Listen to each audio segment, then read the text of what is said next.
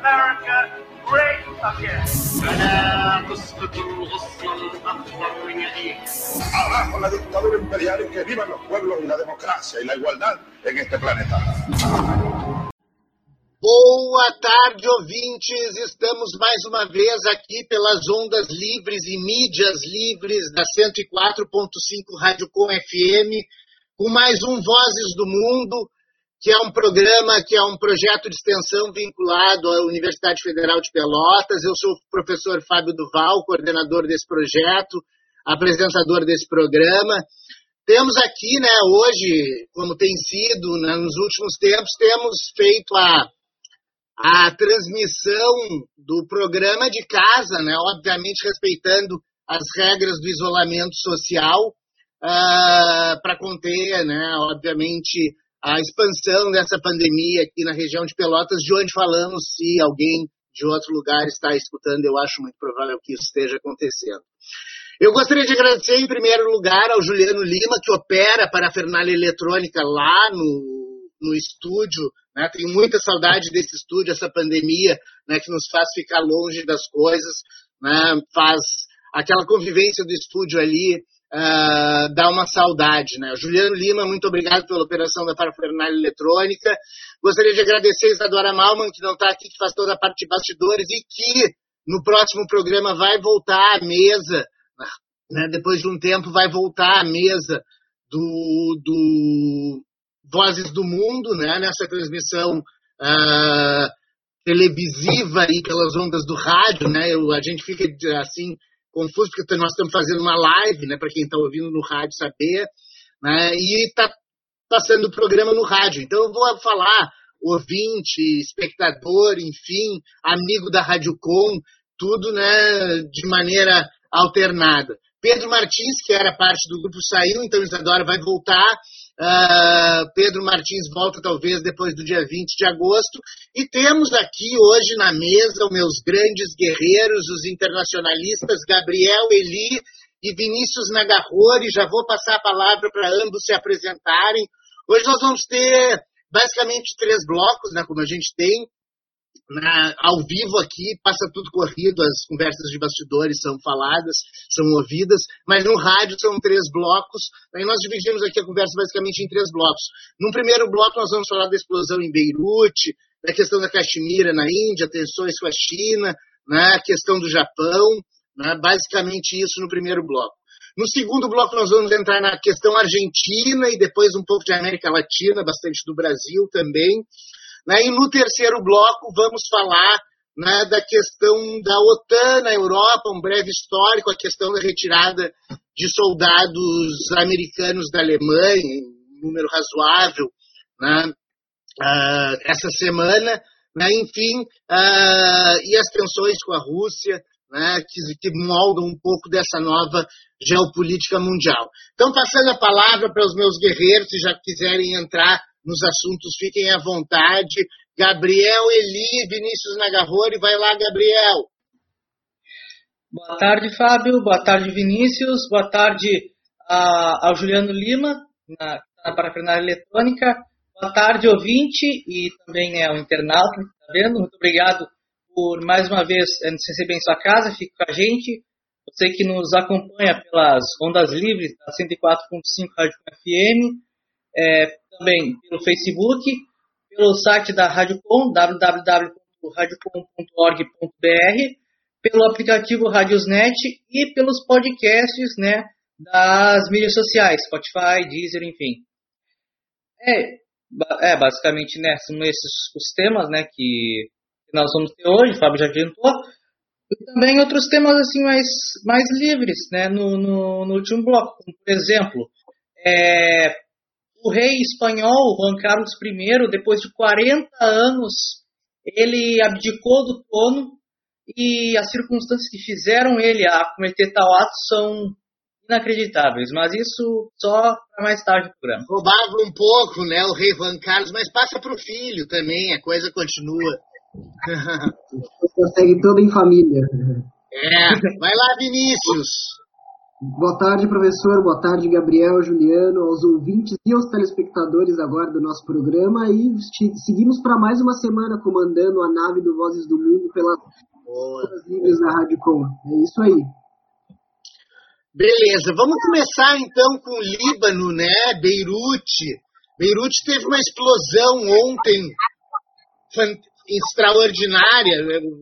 Eu queria usar um termo assombrosa né, melhor dizendo, no porto de Beirute, num local que ah, o governo do, do Líbano ele, ele ah, deixava, mantinha lá material explosivo.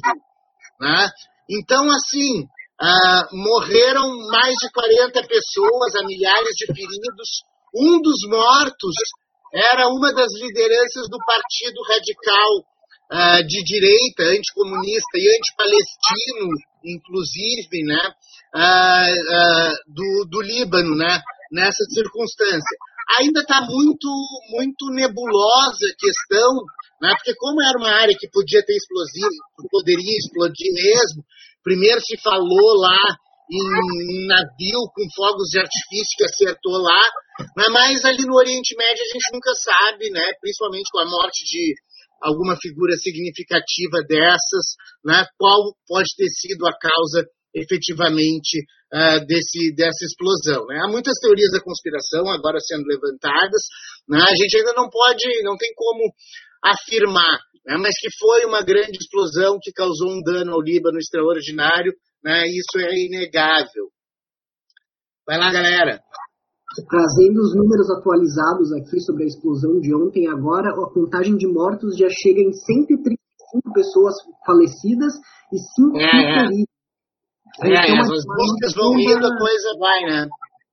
Sim, para a gente ter uma noção da dimensão do tamanho da explosão que foi. E outra coisa que eu vi também foi que no Chipre, que fica ali do outro lado do mar da, da, do Líbano, a 240 quilômetros, eles sentiram a explosão. Assim, eles, eles, fizeram uma, uma equivalência de que a explosão ali do porto equivaleu a um, terremoto, um terremoto de 5.5 na escala Richter.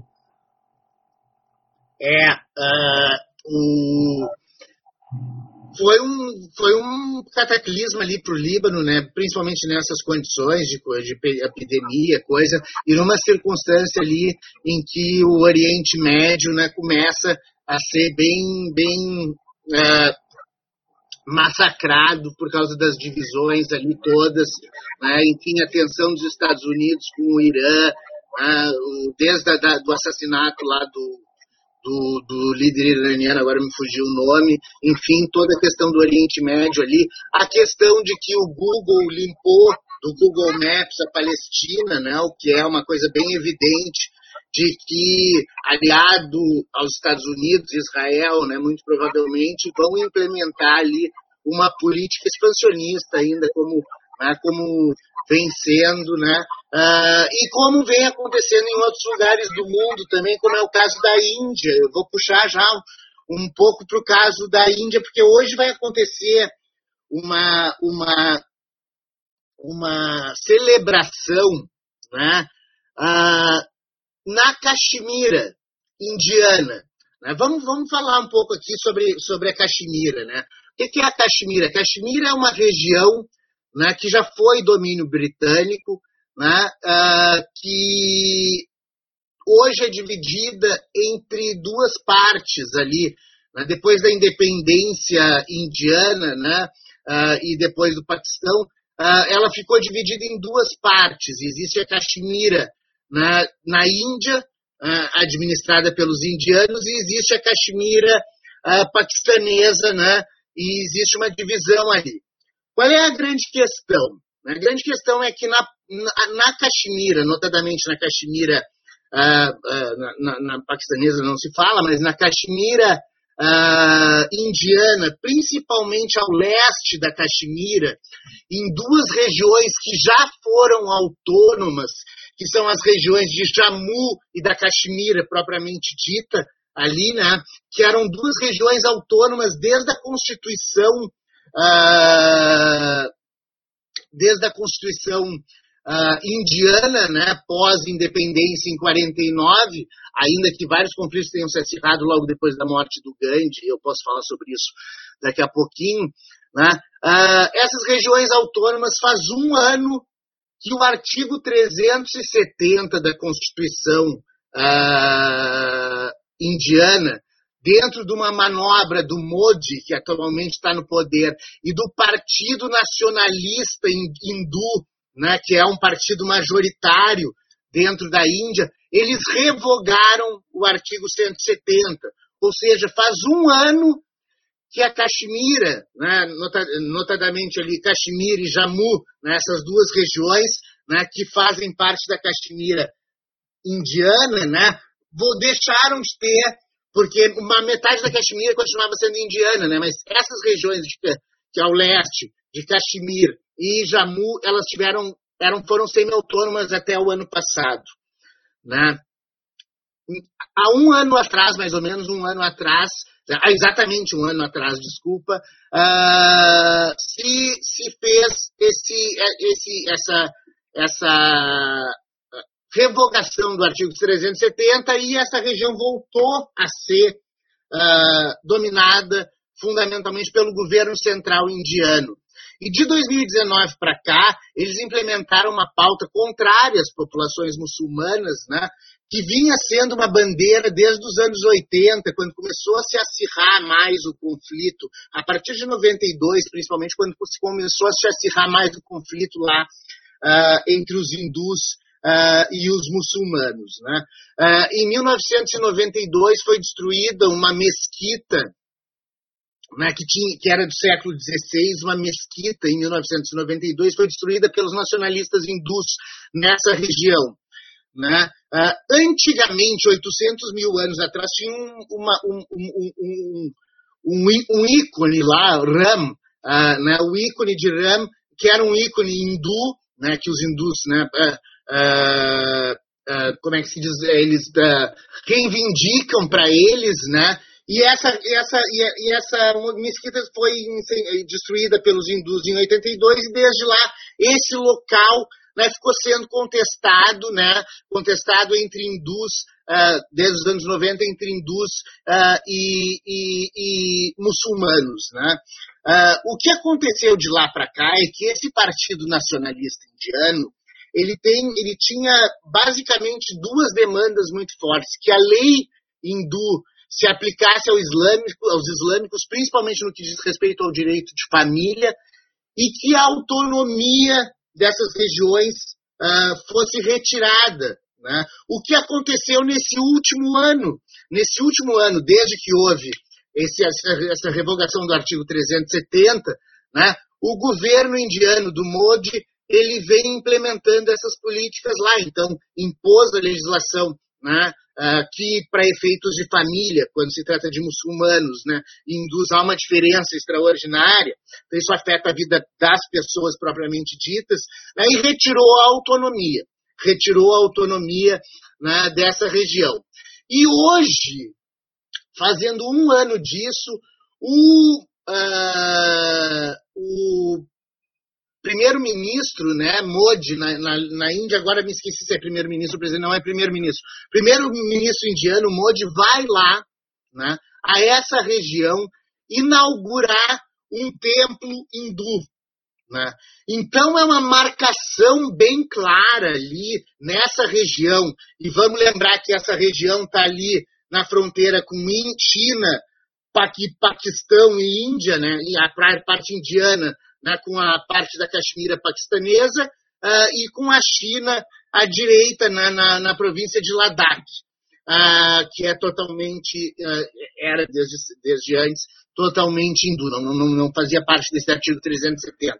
Mas então, há um ano atrás, começa-se a derrocada dos, dos, dos direitos dos, dos, dos hindus nessa região, né, dos muçulmanos, desculpa, nessa região. Hoje vai se construir, se inaugurar um templo lá, e vai lá o, o, o Modi.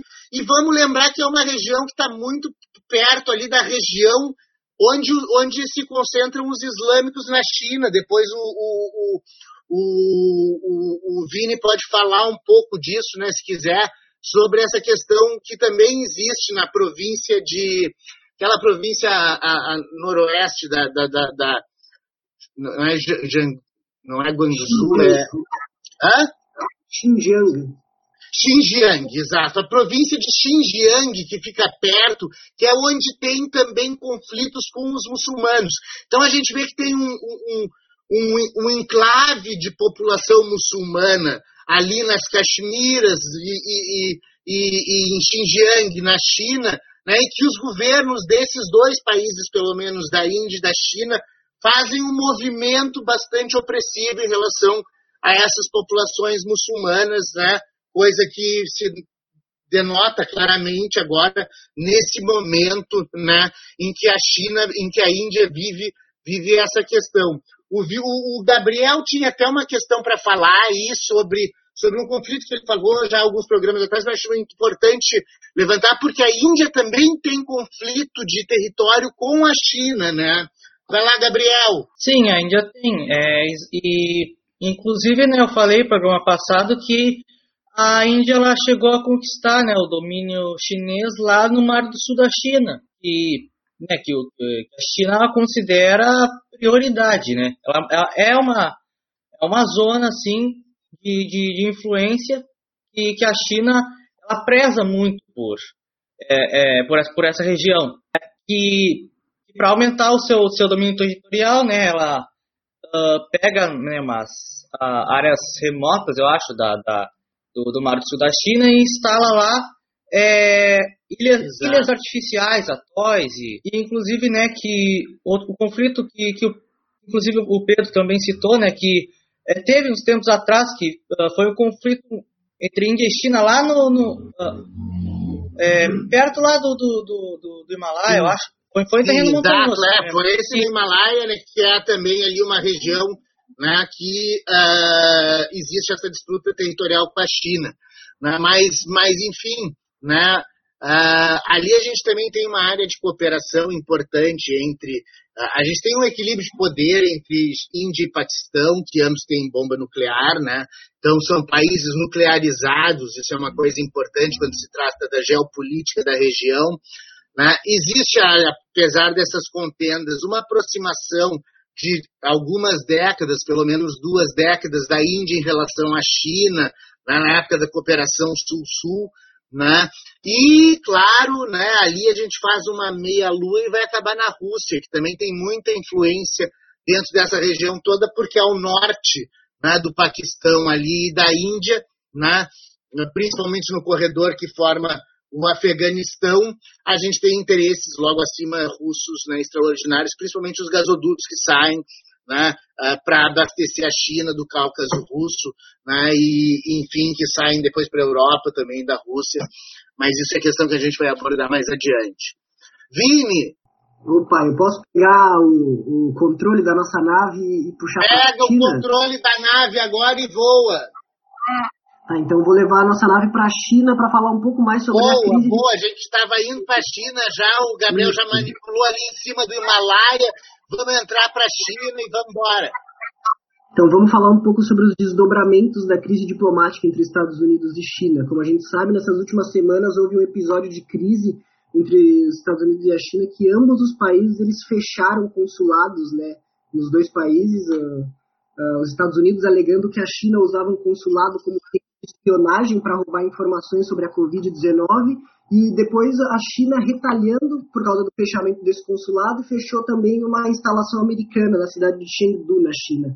E essa semana também as forças armadas americanas elas usaram aviões de reconhecimento e navios de guerra para circular ali pela região que o Gabriel falou do Mar do Sul da China e eles acabaram passando a só 100 quilômetros da cidade de Xangai, algo que é assim muito perto em conta a vastidão daquele território, né?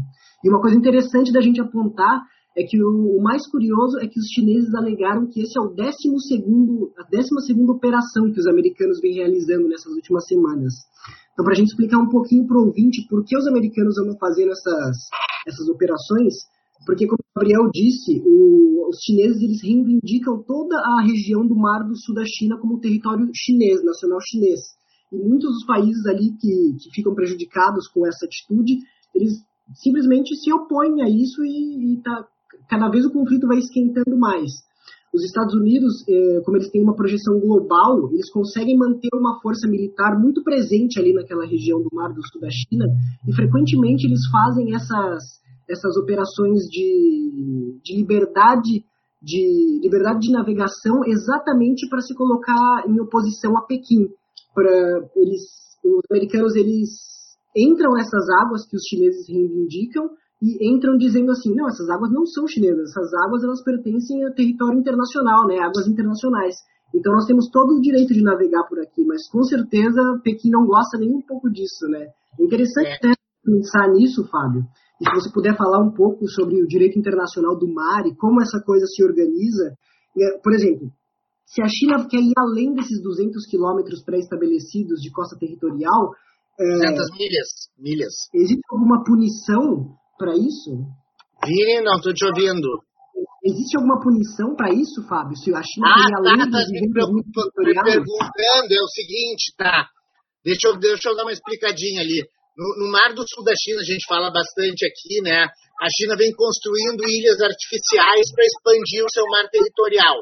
Ali conta com o mar territorial de vários estados, inclusive das Filipinas, que é um aliado dos Estados Unidos, que é onde os Estados Unidos basicamente né, estacionam os seus navios ali no Mar da China. E lembrando que aquela parte do Mar da China que cruza ali entre a China e os tigres asiáticos e vem desde lá da Rússia, passando pelo Japão e abre para o Oceano Índico, né? ali na, na, nas bordas da Malásia e da Singapura, né? em cima da, da, da Austrália, né? é a maior rota de navegação do planeta Terra. Né? Porque, bom, a China é o maior comerciante, o maior parceiro comercial do mundo, de quase todo mundo.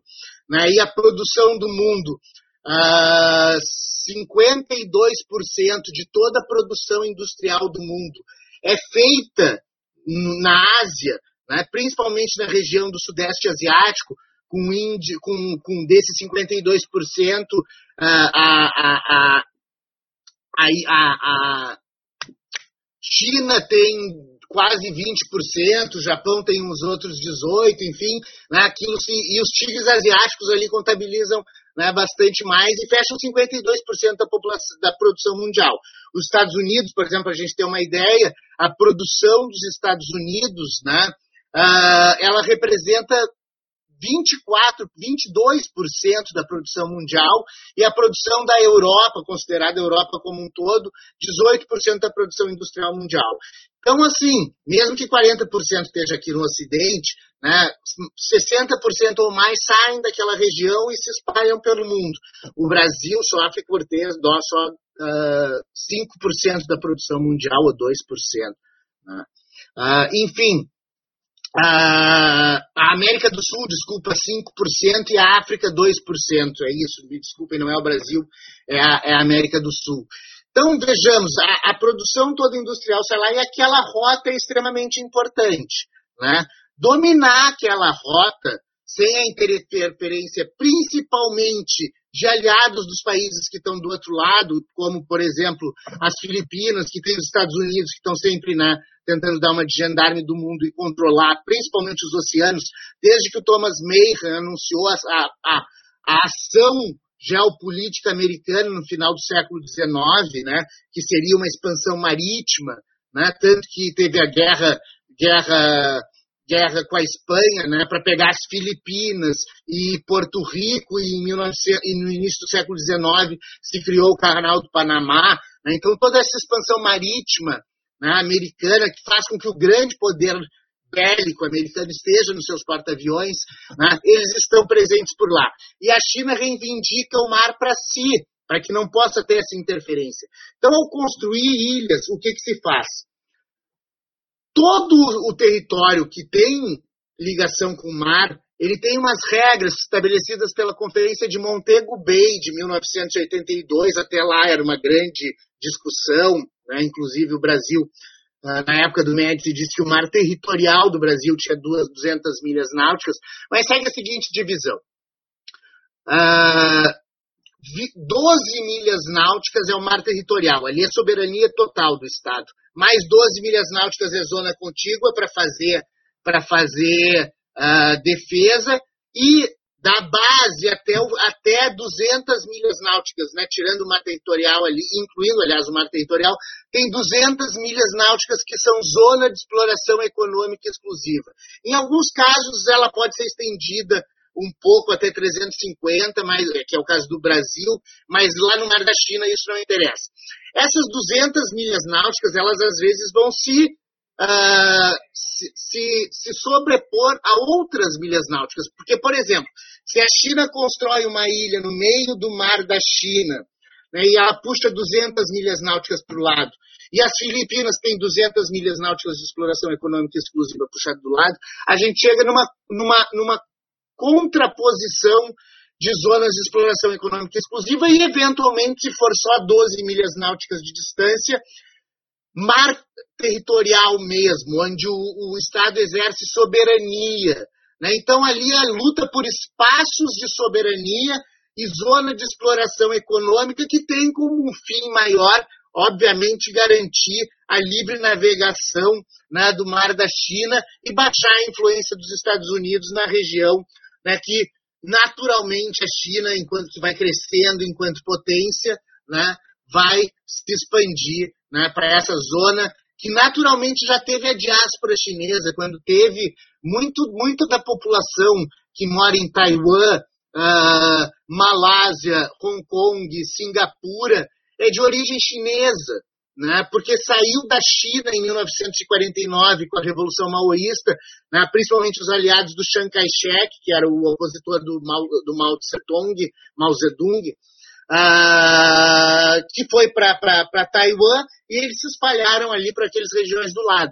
E o Japão, quando horizontalizou a produção nos anos 70, instalou uma série, dentro da lógica do toyotismo, né, fabricar uma coisa em cada lugar e depois juntar tudo e montar, fez várias fábricas nessa região, vindo lá da Coreia do Sul até a Malásia, Singapura, né, e até Hong Kong, né, eh, nesse período em que uh, os tigres asiáticos se desenvolveram a partir da tecnologia japonesa, que depois, a partir dos anos, dos anos do, a partir de 78, mas principalmente a partir dos anos 90, né, voltam para a China como essa volta da diáspora chinesa em termos de tecnologia, né, uh, que levou né, que muito da tecnologia, porque a China passou por estágios de desenvolvimento muito rápidos, né, Uh, de 78 para frente foi um grande pulo, e nos, anos, e, e nos anos 2000, com a tecnologia da informação e esses acessos que ela tinha à tecnologia que foi desenvolvida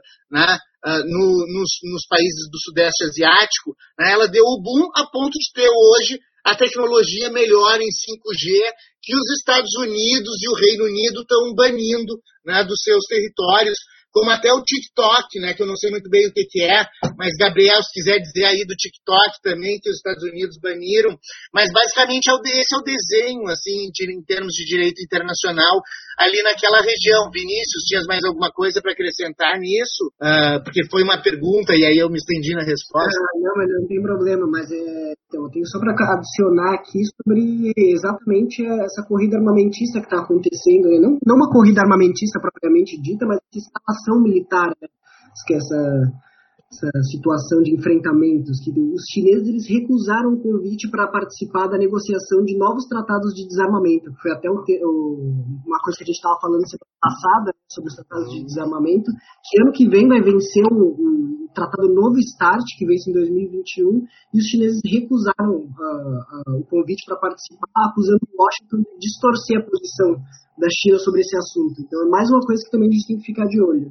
É, a coisa tá, tá, tá, tá pegando fogo agora. Na verdade, a China tem uma capacidade extraordinária de, uh, de tanger, né, de fazer, transformar toda a sua tecnologia industrial em, tecno em, em tecnologia militar. Ela tem fontes de matéria-prima na América Latina e na África em grande quantidade. Né? Uh, a gente viu que durante muito tempo né, a América Latina foi sustentada por vender commodities, notadamente ferro e soja, né, para a China. Então ela tem essa base para ter coisa, e a China tem um bilhão e meio de habitantes. Se isso for transformado em força humana militar, né, nós temos o maior exército do mundo. né? sem sombra de dúvida, né? o que é difícil de, de, de bater.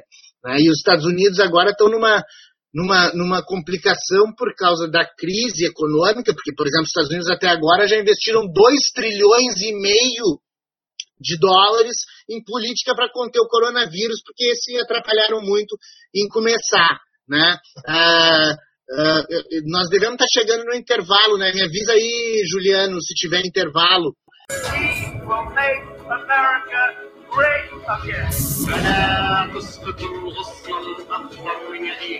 Abajo la dictadura imperial y que vivan los pueblos y la democracia y la igualdad en este planeta. Voltamos, ouvintes, com o, segundo bloco do Vozes do Mundo. Né? Nós estávamos ao vivo aqui falando com os internautas, do ouvinte né, pode ter pego o finzinho ali, meio, meio cortado, eu acabei não me despedindo né? no primeiro bloco, mas é que essas novas tecnologias a gente fica meio, meio, meio perdido. Vamos lá, vamos falar da Argentina. Querem que eu comece ou vocês começam? Pode começar, Fábio. Valeu. Bom, a Argentina passou por maus momentos, né?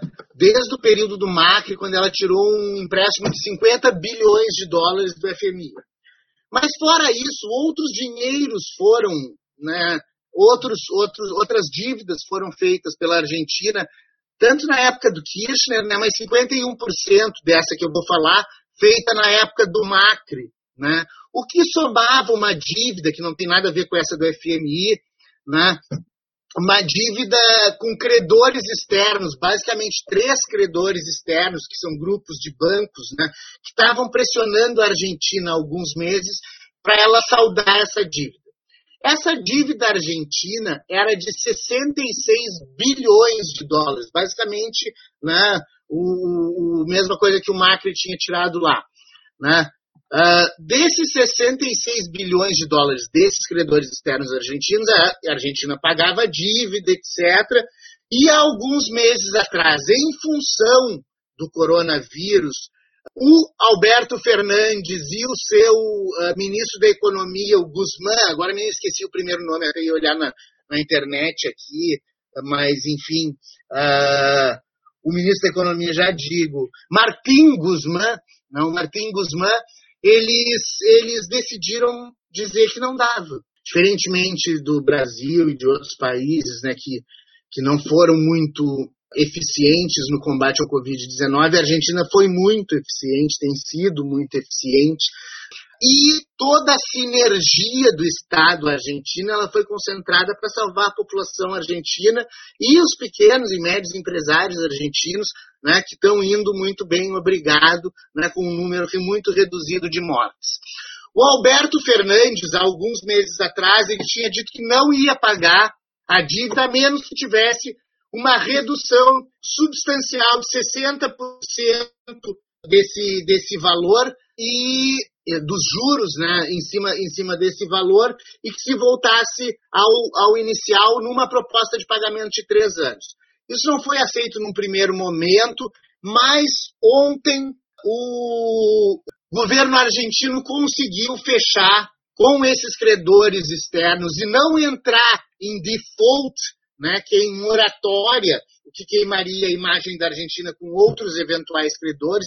Para não entrar em default, eles conseguiram uma negociação reduzindo juros né, e abatendo algumas coisas do principal, né, que reduziu em 33 bilhões de dólares esses 66 que eles deviam. Ou seja, eles vão ganhar um prazo para pagar e reduziu quase a metade da dívida que a Argentina tinha com esses credores externos. Algum tempo as pessoas apostavam que a Argentina ia entrar em default, que a Argentina ia quebrar, etc. Né? Mas o que mostra é que o governo do Alberto Fernandes e da Cristina Kirchner, né, que é a sua vice, eleitos agora, recentementíssimo, eles assumiram um papel, ainda que tivessem um legado muito grande da era do Macri, alguns até do, de períodos pregressos, como os próprios Kirchner antes, esse legado de dívida da Argentina, com esses três credores externos, o Alberto Fernandes conseguiu dar uma cortada fundamental. Basicamente, reduziu pela metade o valor que eles teriam que pagar.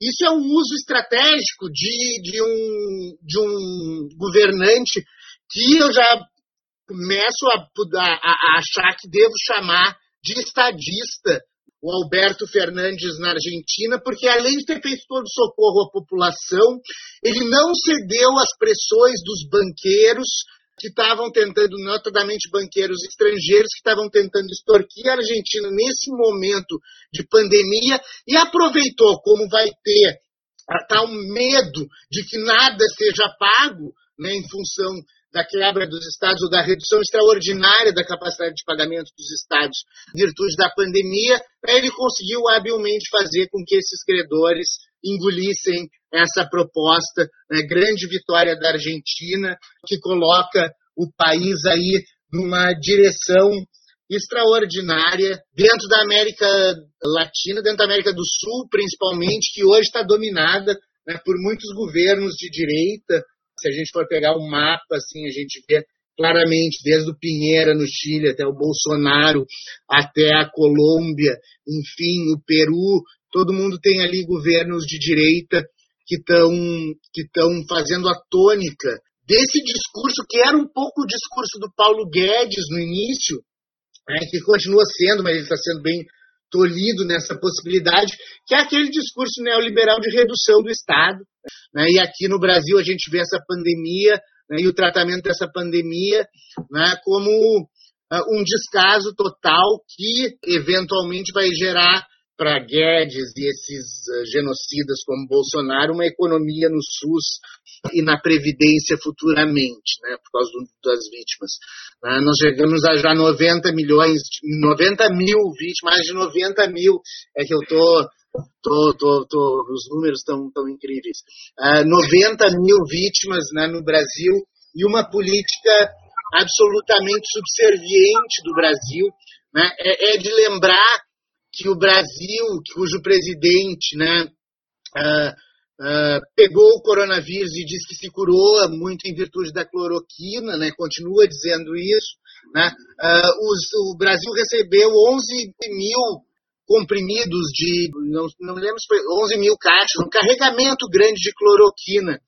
Né? Só que essa cloroquina que chegou no Brasil, ela está estocada ainda lá na, num depósito das Forças Armadas, porque ela chegou em tabletes de mil comprimidos. Então faz meses que ela está lá, né? ela não foi quebrada né? para ser dividida nas caixinhas e depois ser distribuída na rede pública ou na rede privada, não sei qual seria a distribuição da cloroquina e quem é que vai tomar cloroquina, né, que já é comprovadamente algo que não dá certo, mas a gente ganhou isso enquanto está faltando né, em grande parte dos hospitais do Brasil, nas UTIs, remédios fundamentais para se tratar o Covid-19. Né? Remédios fundamentais. Agora eu sei, eu tinha lido o nome de três remédios fundamentais que estão faltando, né? mas uh, remédios essenciais faltam, né? inclusive equipamentos de proteção individual faltam nos hospitais aí, pelo Brasil afora. Vai lá, Vinícius. Ah, Gabriel, queres falar? Sim, é. Só uh, falando né, sobre o, como o governo brasileiro né, é, trata a saúde na, na né, a, o, a, população né, nessa pandemia. É, na verdade, não é bem agora o governo é, federal, é mais uh, o governo municipal que acabou de, uh, de anunciar essa medida. E, é, sério, eu ri de tanta vergonha que eu, que eu, uh, quando eu vi isso. É o seguinte: o prefeito de Itajaí lá de Santa Catarina, cidade de Santa Catarina, prefeito de Itajaí, o senhor Volney Morastone, que é médico, ele anunciou ontem à noite um, um, tratamento que. Meu Deus, eu tô com muita vergonha de dizer isso. Ele sugeriu que fosse é, feito para as pessoas que tiveram resultado positivo nos testes de coronavírus, uma, uma injeção de ozônio no ânus.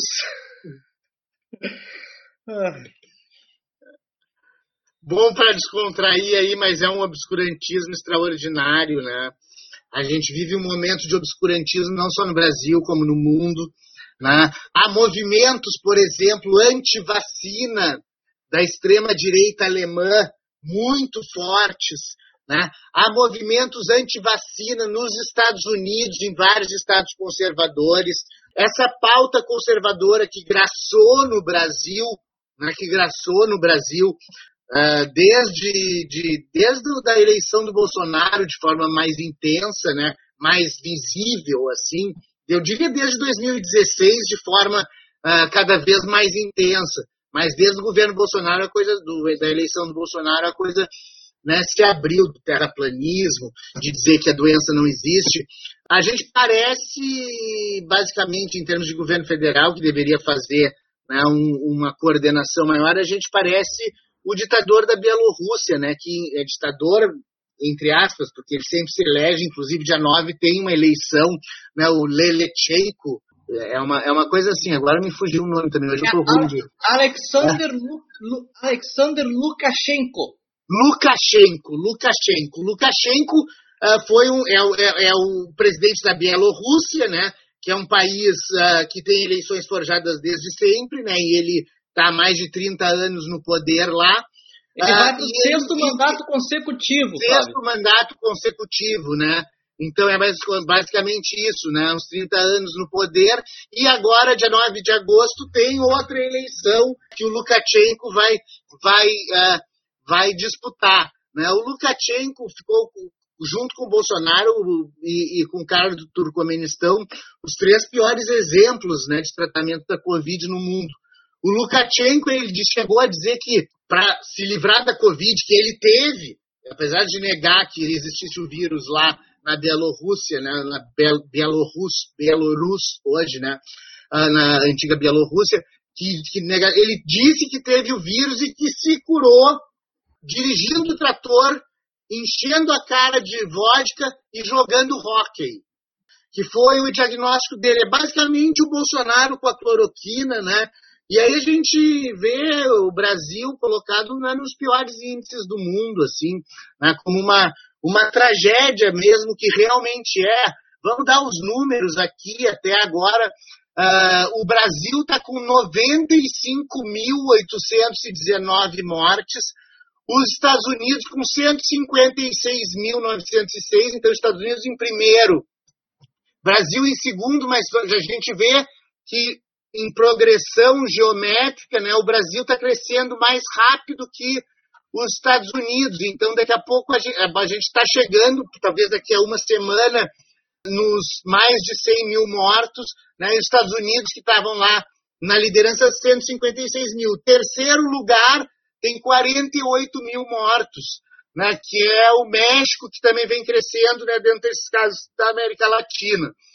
Então a gente está com 95 mil mortos, os Estados Unidos com 156 mil mortos, e no Brasil nós temos 2 milhões 801 mil uh, 921 infectados, enquanto nos Estados Unidos chega a quase 5 milhões. Né? Então, essas posições que graçam pelo mundo que a gente vê aí, né, às vezes até de forma anedótica, com essa piada que o Gabriel Eli uh, falou, representam a questão muito séria que é o obscurantismo nos dias de hoje, né? que é o obscurantismo que graça na extrema-direita na Europa. Se a gente for pegar a Europa perto da Bielorrússia, ali tem o Viktor Orbán, na Hungria, tem o Lukashenko na Bielorrússia, né? nós temos ali naquela, na, naquele, naquela parte, na Romênia também, que agora eu não me lembro o nome, também um governo de extrema direita, né? enfim, a gente tem ali naquela região próxima à, à, à, Europa, entre a Rússia e a Europa, uma região que sempre foi tradicionalmente de influência russa, e Viktor Orbán, Lukashenko tem o apoio né, do, do, do Putin, né, que garantiu, por uma reforma constitucional na Rússia agora, há poucas semanas atrás, estender a sua possibilidade de ser presidente até 2036. Né? Então, essa é uma questão importante que traz um pouco do obscurantismo que, que passa em alguns lugares, e na Rússia ele é bem intenso, né? porque é o seguinte: a TV russa ela tem um grande poder, uma grande poder de influência na Rússia, e a Rússia tradicionalmente sempre contou com líderes autoritários, né, desde sempre. Né? Então o Putin ele, ele, ele revela muito do que é o espírito do povo russo, né, uh, que precisa dessa, dessa liderança autoritária. Né? Uh, então o Putin ele fez uma grande propaganda televisiva sobre a reforma constitucional, só que o, o, o, o, elemento do debate não era essa questão da expansão do mandato, que era para ele, talvez, né, e, e, deve ser mesmo, o principal objetivo. A grande campanha, que era um pacote, né, com várias reformas que votava sim ou não. A grande campanha que a TV russa fez, com apoio da Igreja Ortodoxa, foi que essa reforma ela proibiria o casamento homoafetivo na Rússia, né? E a homofobia na Rússia, inclusive o Putin é um grande divulgador dela, né? A homofobia na Rússia é extremamente grave, gera prisão, né? gera tortura, né? gera um monte de circunstâncias bastante complicadas. Né? Mas então, enfim, é um, é um, é um país que tem, né? Uh, depois no próximo bloco a gente vai falar um pouco sobre sobre como, como a Rússia né, e, e, e os Estados Unidos agora e a Europa estão uh, se relacionando, né, principalmente com essa questão da retirada de forças da Alemanha. Uh, mas vamos lembrar que ali, né, nas bordas da Rússia, tem a OTAN, né, que é o grande, o grande embate que está acontecendo, né, uh, em regiões que já foram russas, né, como é o caso da ah, Letônia e da Lituânia, além da Polônia, que fazem parte da OTAN, né, até a, a, a, Turquia, lá que faz parte da OTAN. Então a gente tem ali uma região bem delicada, né, que toca a área de influência russa, uh, né, os, os ditadores apoiados pelo governo russo e os países da OTAN e Europa Ocidental, e aí com uma grande presença americana, que fica um, um jogo também interessante, que a gente vai falar daqui a pouco com mais uh, mais vagar, né? que é esse jogo geopolítico ali na, na Europa, né? que está acontecendo nesse embate OTAN-Rússia uh, né? com os Estados Unidos uh? Capitaneando isso e mandando alguns recados para os aliados para os aliados europeus, notadamente a Alemanha, né? Mas, enfim, Vinícius, tinha alguma coisa para falar aí? Eu ia sugerir exatamente para a gente já passar a, a, nave do Vozes do Mundo exatamente ali para a Alemanha, para a gente já comentar esse caso do, esse caso da movimentação das tropas americanas que foram tá, eu, eu, eu, eu, preferiria falar isso no terceiro bloco, na verdade, porque vai dar um pouco de pano para manga. Eu queria falar um pouco da história da OTAN. Ah. Então vamos deixar para o terceiro bloco, vamos aproveitar esses oito minutos que a gente tem aqui para trazer uns outros temas, aqueles do Brasil, essas questões que tinha dito do ministro das Relações Exteriores, etc. Enfim. Combinado, então. Então vamos falar aqui sobre o Bolsonaro, senhor presidente Bolsonaro, que todo dia apronta uma nova, né? Não deixa de ser notícia na, nos noticiários do Brasil. Então dessa vez, essa semana, ele, ele editou um decreto que alterou a ABIN, a Agência Brasileira de Inteligência. De, de, dentro da ABRIM, ele criou um novo órgão que chama, o, que chama o Centro Nacional de Inteligência que me lembrou muito o antigo SNI, né? Sistema Nacional de Inteligência, de Informações, perdão. É, ou a Gestapo também, né? É, também. Enfim, na, no texto dessa, desse decreto que foi editado, ele diz que esse novo órgão ele terá como função planejar e executar ações de inteligência voltadas ao enfrentamento de ameaças à segurança e à estabilidade do Estado e da sociedade. Fecha aspas, ou seja, algo bem genérico na linha da defesa e da segurança nacional. Né? Agora a gente tem que ver como o Bolsonaro vai querer utilizar esse órgão. E também é importante a gente lembrar daquela reunião ministerial de 22 de abril, que houveram xingamentos, que os ministros falaram absurdos e que o próprio presidente também chegou a comentar que não estava satisfeito com os serviços de inteligência, que a Polícia Federal estava investigando seus amigos e familiares, então provavelmente isso deve ter alguma coisa a ver com todo esse desempenho da, dos serviços brasileiros. Né? Só me diz aí como é que é o nome desse órgão e qual, e qual foi no início ali que tu falasse. CNI, Centro Nacional de Inteligência, um novo órgão que vai operar de dentro da estrutura da ABIN. Tá, dentro da ABIN, tá, perfeito. Então a gente tem uma situação muito grave no Brasil. porque a, a BIM, Agência Brasileira de Inteligência, ela foi criada né, uh, pela Constituição de 88 em substituição ao Serviço Nacional de Informação, que tinha sido o, entre aspas, serviço secreto da ditadura militar, e ela deveria ser uma, uma entidade de inteligência que todo país precisa ter, né? tem os agentes secretos, as políticas de inteligência. Inteligência aqui não quer dizer uh, cérebro, né? quer dizer espionagem, esse tipo de coisa, e, e contra-espionagem. Então a BIM ela foi formando um quadro de pessoal bastante interessante com concurso público, etc. Né? E ao longo, do, ao longo desses, desses últimos 30 anos, né? ou quase 30 anos, uh, enfim, uh, durante esse tempo se formou um quadro, então, técnico na BIM muito interessante, que muito provavelmente não estaria permeável como a própria reunião de abril mostra, que o Bolsonaro disse que não estava satisfeito porque a BIM não estava mandando informação direto para ele. Então, o que, que ele resolve criar por decreto dentro da BIM um órgão que, opera, operando dentro da estrutura da BIM, poderá mandar informação privilegiada para o presidente da República e vice-versa, fazer o canal de botar informação ou ideologia da presidência da República dentro de um órgão que é de Estado, né, que não é de governo. Então, esse é o grande problema. O, o, o Bolsonaro insistiu muito no, nos militares, né? E tem muita uh, cooperação dos militares dentro da BIM. Mas ele insistiu no, nos militares como base de, de, de, apoio. Os militares, não o general Heleno, mas os mais sensatos, disseram reiteradas vezes que as Forças Armadas eram instituição de Estado.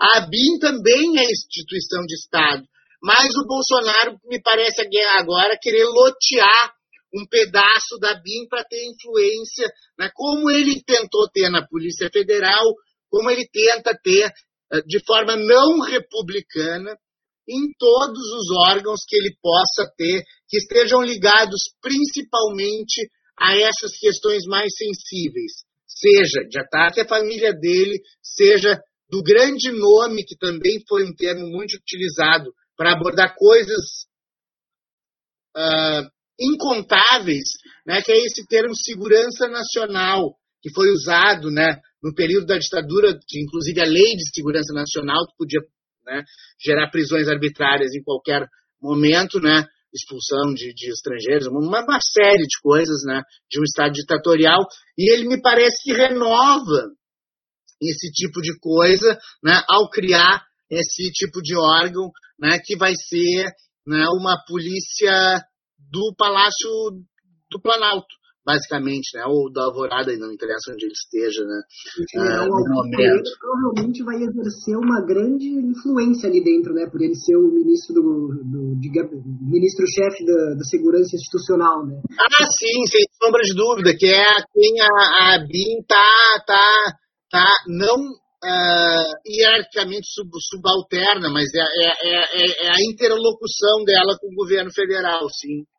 E isso também é uma grande armação, me parece uma grande armação ali da ala mais à direita dos militares, né, que tem uma influência dentro da BIM e que vão agora criar um, como tem o comitê do ódio, né, que está sendo investigado aí por causa das fake news dentro do Palácio do Planalto, vão fazer o comitê da informação privilegiada dentro da BIM, né, a direção da Polícia Federal também já foi, né, uh, esmiuçadamente demonstrada essa tentativa de intervenção do Bolsonaro, né? Então me parece claramente, me parece, é óbvio, lulante, né, que o governo Bolsonaro, né, com todo esse obscurantismo, né, que ele opera da boca para fora, da boca para dentro, tem um, um projeto de lotear o Estado ali de uma forma quase miliciana, né, que é a forma como a família Bolsonaro sempre uh, atuou, né, como a família Bolsonaro sempre se comportou, as coisas vão vindo cada vez mais às claras agora, né? E tudo isso vai gerar, já gerou, né, uma, uma a, a, a apresentação de uma, de uma, de uma denúncia, né, do Bolsonaro por crime de genocídio em relação ao, ao coronavírus 19 no Tribunal Penal Internacional, que fica lá na Haia, né, na cidade holandesa da Haia, junto com vários outros tribunais internacionais. Mas isso demora um tempo, a gente falou isso no programa passado. Né? Vamos encaminhando para o fechamento do segundo bloco, então. Acho que é só interessante comentar muito de passagem que essa coisa da, desse novo órgão de inteligência acaba vindo na mesma semana também que se.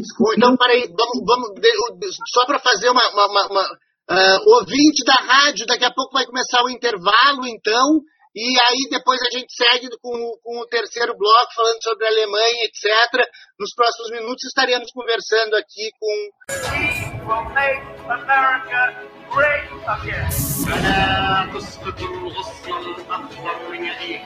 Abajo la dictadura imperial y que vivan los pueblos y la democracia y la igualdad en este planeta.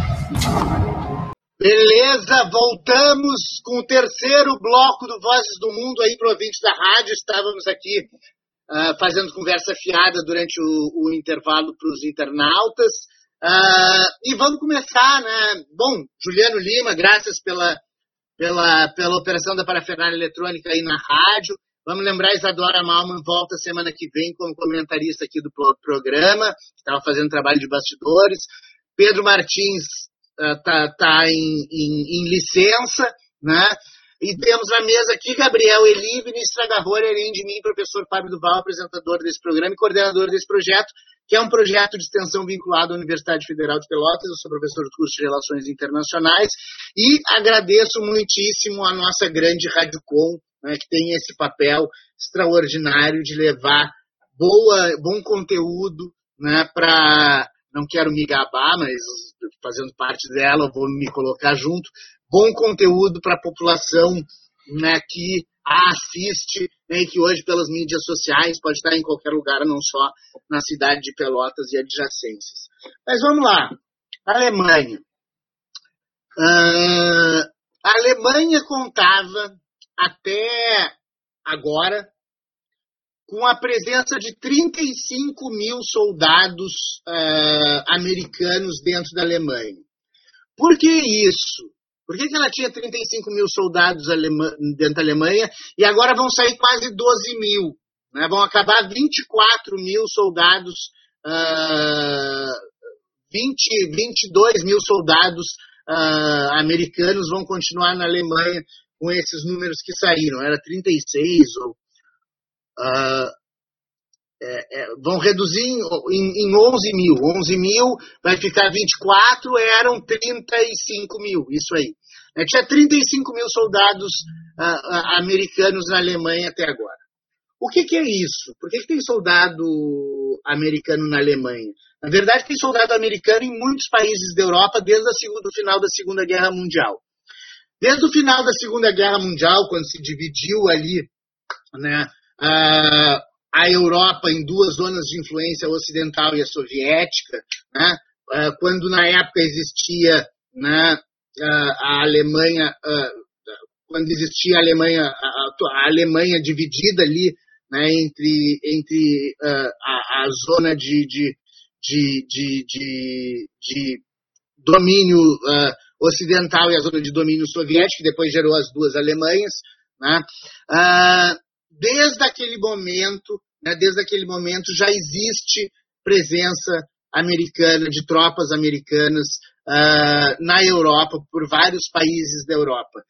E a Alemanha, né, por questões fundamentais dela fazer essa parede ali, né, da, da, linha da contenção da Guerra Fria, né, toda a doutrina Truman, né, que se, se, se, se uh, desempenhou na doutrina da contenção da, da, da, do chamado né, uh, muro de, de, ferro né, uh, entre, entre o Ocidente e o Oriente, né, que em 1961 foi dar na criação do próprio muro de Berlim, dividindo Berlim Ocidental de Berlim Oriental né, e consagrando né, essa divisão da, das duas Alemanhas.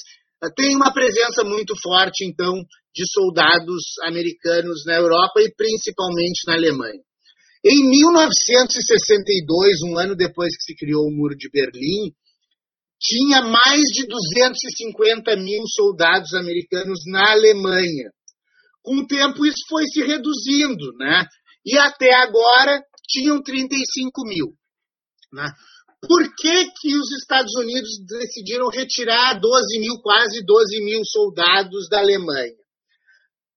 A alegação deles é que eles devem ser realocados e, e, e desses 11 mil, alguns vão para a Bélgica, outros vão para a Itália, né? Uh, é para reforçar a contenção da influência russa né, sobre a OTAN. Né? A gente vai ter uma historinha para falar agora no meio que é importante. Mas, na verdade, é uma pressão né, que os Estados Unidos fazem em relação à Alemanha, que, como os Estados Unidos, como o Canadá, como os países da Europa Oriental, Ocidental, e alguns países como Letônia, Lituânia e Polônia, que estão bem perto da Rússia, né, eles fazem parte da OTAN, da Organização de Tratado, do Tratado do, do, do, Atlântico Norte, que foi uma organização de cooperação militar criada em 1949, pouco depois da Segunda Guerra Mundial, e que articulou todo esse sistema de defesa né, do período da Guerra Fria, né, e que, e que uh, o meu telefone começou a disparar ali, e que né, até hoje é um sistema de segurança coletivo né, desse Ocidente ao Norte, né, que é a Europa Ocidental uh, e a parte uh, norte do Atlântico, né, com os Estados Unidos e o Canadá. A OTAN fazia frente a um outro acordo uh, militar, que era o Pacto de Varsóvia, que era das potências soviéticas. Né? Enfim, que tocava toda a região de influência soviética em estados que hoje, por exemplo, são a Bielorrússia, a Ucrânia, né? a, na época a Letônia e a Lituânia, né? que faziam parte né? Desse, do, do, do, da zona de influência da, do Pacto de Varsóvia da, da União Soviética. Então, enfim, tinham sobrado esses 35 mil soldados ali. Os Estados Unidos vêm pressionando todos os sócios da OTAN a contribuírem mais com suas forças militares, ou seja, botar mais dinheiro do PIB deles, e notadamente da Alemanha, na força militar alemã e nos outros países europeus da mesma forma, né?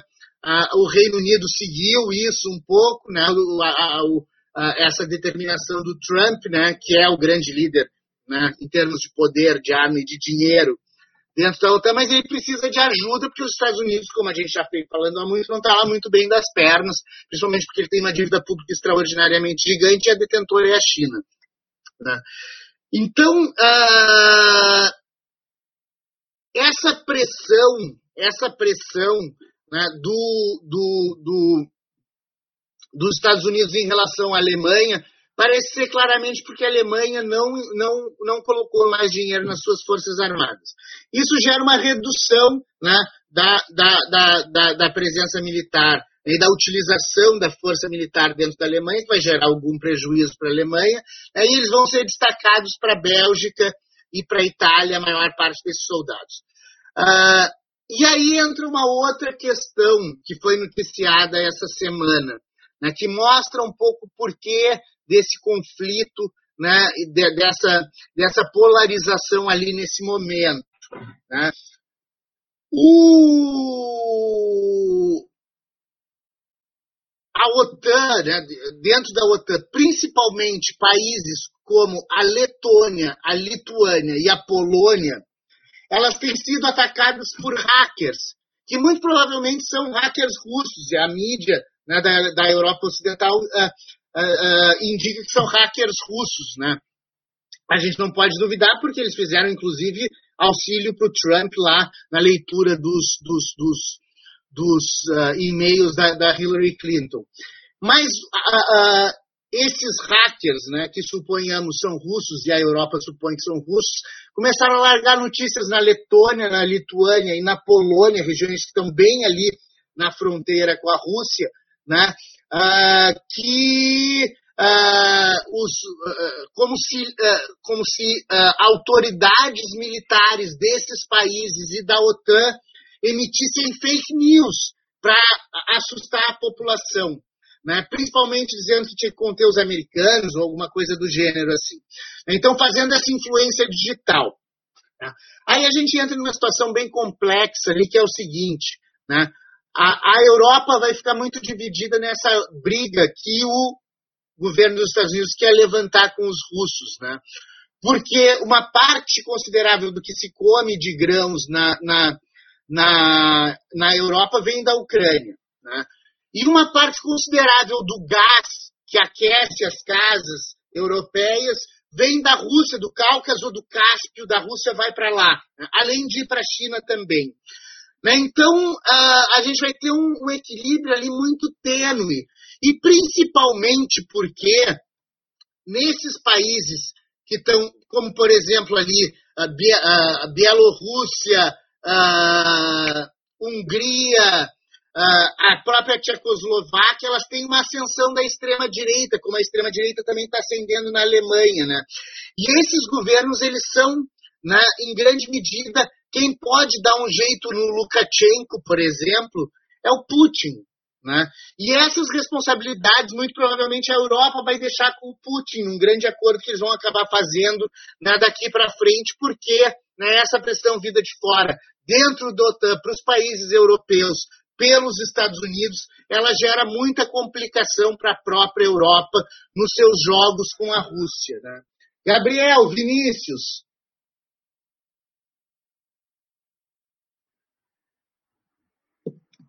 É, bem, o que eu tinha para falar sobre isso era só, né, uh, sobre, sobre as eleições, né, da, da Bielorrússia que, que estavam para ser, né, uh, né, adiantadas, que aí o, o Fábio, inclusive, acabou falando no, no, no, último bloco. É, não, é isso, né? A situação ali está tensa. Então a gente tem uh, uma clivagem que o, que o, que o Vini estava falando no bloco passado, dos Estados Unidos com a China, cada vez mais intensa, e dentro da Europa, uh, o Reino Unido muito aliado com os Estados Unidos nesse jogo com a China. E quando a gente vai colocar né, na balança quem são todos os jogadores desse tabuleiro, a gente não pode deixar de levar em consideração China e Rússia, que tem uma aproximação bastante forte, até pela questão dos gasodutos e oleodutos que fazem entre si, e pela nova rota da seda uh, chinesa, que vai passar por território russo, e tem cooperação com russos, mongóis, etc.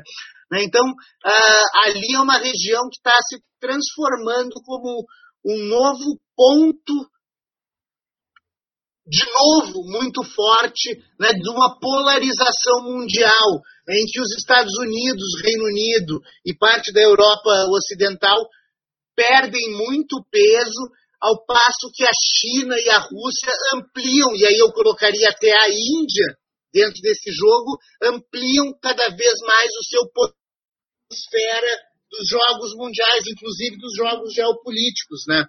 E vamos lembrar, né, que a Rússia, né, ela, ela vai de um lado ao outro, né, do seu território. Ela vai da fronteira de Moscou, ali perto da fronteira com, com a Europa Ocidental, mas ela vai até Vladivostok, que né, está do lado do Alasca, basicamente está quase para ir a nado. Ainda tem as disputas com as Ilhas Kurilas do Japão, tem todo o mar da China embaixo, ou seja, a Rússia também está envolvida nessas questões estratégicas que a China né, uh, costuma protagonizar nesses últimos tempos, né, e que o, o, o discurso do Donald Trump cada vez mais radical, e obviamente radical, tentando ganhar força para a eleição de novembro, que muito provavelmente ele não vai se eleger.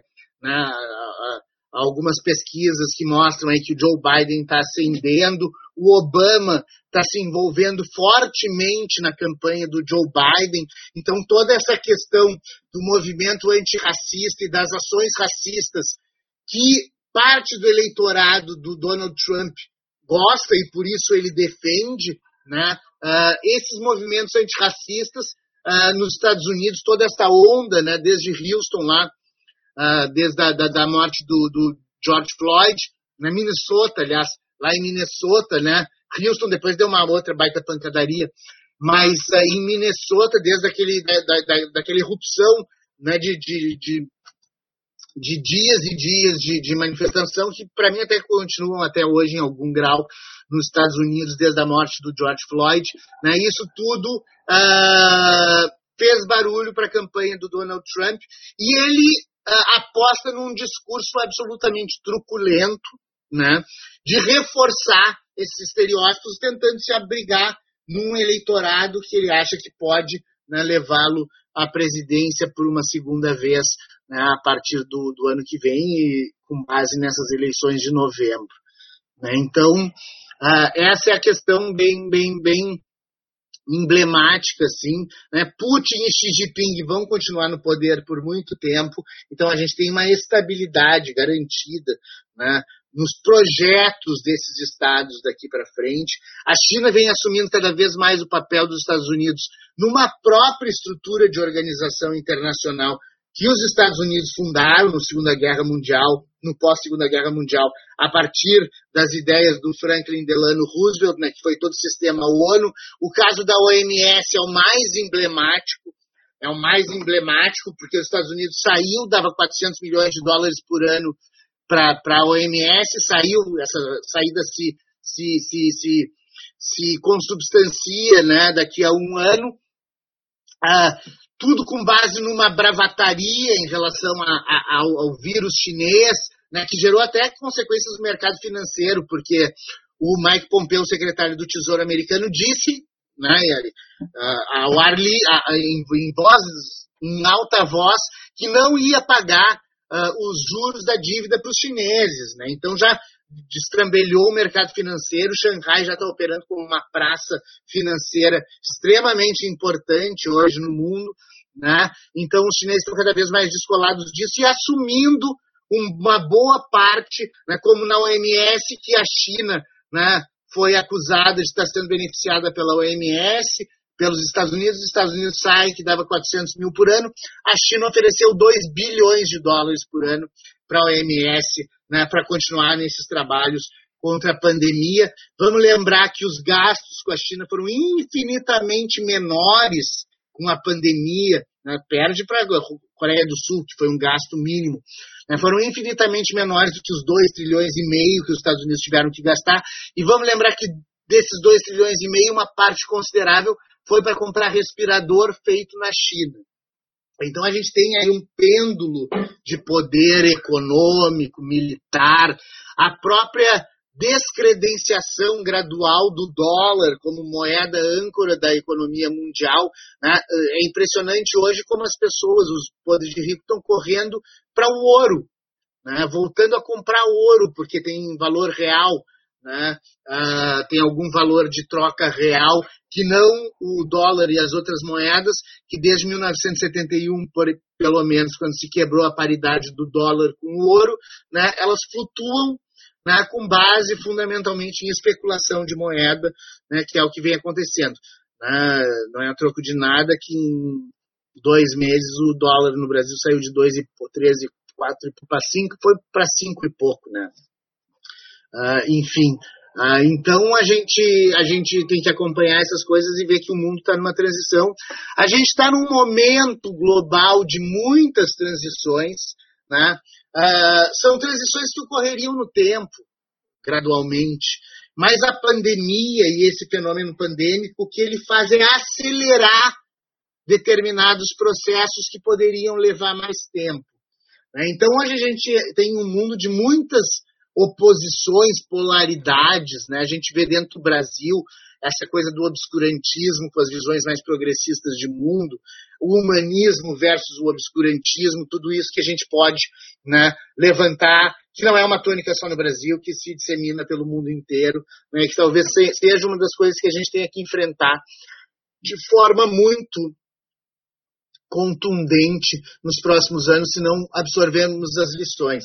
As lições, ao que parece, muito a gente não absorveu, né? Se a gente pega o estado do Rio de Janeiro, por exemplo, em que a verba emergencial que tinha sido destinada para construir o hospital de campanha do Maracanã foi em grande parte uh, uh, desviada pela família Witzel entre superfaturamento e não entrega de respirador. A gente tem uma crise no Brasil, né, com 95 mil mortos, né, perdendo para os Estados Unidos, que tem 156 mil, mas estamos chegando cada vez mais próximos deles. Né. No início da pandemia, se falava em 80 mil mortos nos Estados Unidos.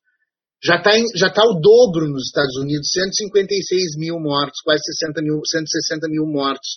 Né. Então, o Brasil, né, que está com 90 mil mortos, e em algumas regiões, como é o caso né, do, do centro-oeste uh, e da região sul, estão desde junho em ápices da curva de contágio. Então a gente ainda vai ter muita coisa, principalmente aqui na região sul do país, onde agora está se mostrando mais calamitosa. As pessoas talvez tenham ficado né, uh, muito tranquilas durante alguns meses, que só ia ter cova rasa lá em Manaus, mas a gente vê que a coisa está chegando aqui de maneira muito forte, né? de maneira muito forte, e, que, e com decisões que estão cada vez mais na mão dos prefeitos e dos, dos governadores, e os prefeitos, principalmente, absolutamente suscetíveis às pressões, principalmente num ano eleitoral, dos sindicatos e associações de comércio que querem abrir a qualquer custo. Né? Então, isso é uma tônica no Brasil, isso é uma tônica em Pelotas, né? enfim, a gente vai vai ver isso muito ainda daqui para frente, porque desde o início o Brasil não fez o que deveria fazer, que era uma coordenação nacional, como fizeram todos os países decentes, que lideram decentemente com a crise no mundo, com mapeamento epidemiológico, muito teste né, e fechamento, isolamento social quando era necessário uh, e quando é necessário o isolamento social. Então a gente está vivendo uma tragédia brasileira, né, uma tragédia brasileira como uma tragédia americana. Né? Nós estamos chegando perto do número deles, mas eles têm o dobro de população que nós. Né? Então, na verdade, em termos em termos percentuais, a gente está como os Estados Unidos, na verdade. Né? Eles têm o dobro da população, enfim, tem o dobro de coisa, enfim. É isso aí. A gente está mais ou menos na mesma posição, tão ruins quanto, né, e a nossa tendência é que esses 90 mil mortos aumentem uh, radicalmente ainda nos próximos meses, dois ou três, enfim, não sei. Esperamos a vacina, a questão da vacina é a nossa esperança. Vacina de Oxford, né, tem seus testes aí uh, planejados para setembro, é a mais avançada. Temos a Sinovac trabalhando com o Instituto Butantan. Temos um acordo do governo do Paraná para fazer vacina com o laboratório russo, né? E aí não interessa se os russos foram lá fazer uh, pirataria, os chineses foram lá fazer pirataria nos laboratórios americanos. Na verdade, o Covid, né, não deveria, deveria ser um, a vacina para o Covid deveria ser um grande esforço mundial né, pela humanidade, para a humanidade, né, a ser distribuído gratuitamente como né, algumas pessoas fazem e ampliam, como é a Fundação Bill e Melinda Gates, né, mas vai ter que ter muita vacina no mundo. Né. A gente vai se aproximando do final do Vozes do Mundo, né? Eu gostaria de passar a palavra então para os outros dois guerreiros aí, para irem se despedindo, falarem alguma outra notícia que queiram falar, que queiram pontuar. E aí a gente se despede do ouvinte com, com os tradicionais, uh, com as tradicionais mensagens. Antes de tu ter, ter uh, uh, fala das plataformas, Gabriel, também, quando tu for falar e te despedir, por favor. Sim.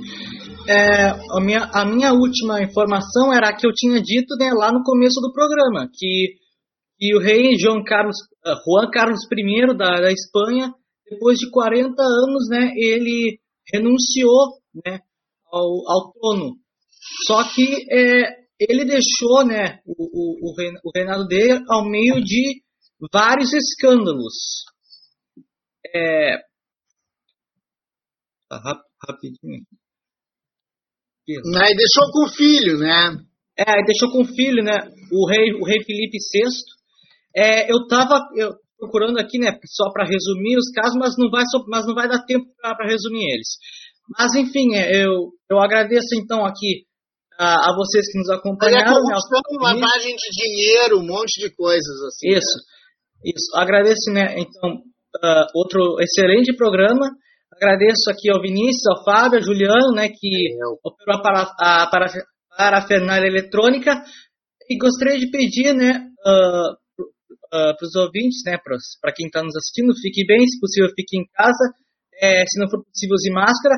Nos acompanhe na, nas redes sociais, nós estamos no Spotify, estamos no Deezer, no Facebook, no Instagram, tudo Vozes do Mundo FM. E até o próximo programa. Tchau. Valeu, Gabriel. Vai, Vinícius. A gente até tem uma noticiazinha ou outra para dar aqui, mas depois desse panorama que o Fábio trouxe para a gente, acho que a única coisa que cabe falar é que em toda nessa situação a gente segue sem ministro da Saúde. Então é isso. Agradeço aos colegas da mesa, ao professor, ao Juliano e aos ouvintes. Até a próxima, até semana que vem. Fique em casa, se possível. É isso aí, vamos nos aproximando, aterrizando a nave do Vozes do Mundo de novo aqui em Pelotas cada um na sua casa, essa nave já se dispersou, caímos de paraquedas, agora cada um na sua casa. Uh, estamos em Pelotas, São Lourenço, uh, Pelotas e São Lourenço, Brasil, né, sul do Brasil.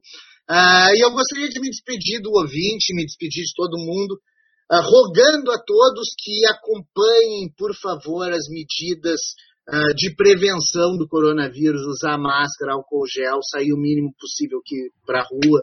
Enfim, vamos respeitar que as UTIs estão começando a lotar. Há muito pouco intensivista aqui em Pelotas, né? então a coisa pode se complicar. A falta de remédio, né? tudo isso é bem latente. Então, quanto menos gente pegar né? e quanto mais afastado for esse eventual contágio, melhor. Né? E eu me despeço, então, rogando a todos saúde e mandando o meu tchau e o meu desejo de paz e bem. É isso aí, valeu. Esse foi mais um Vozes do Mundo.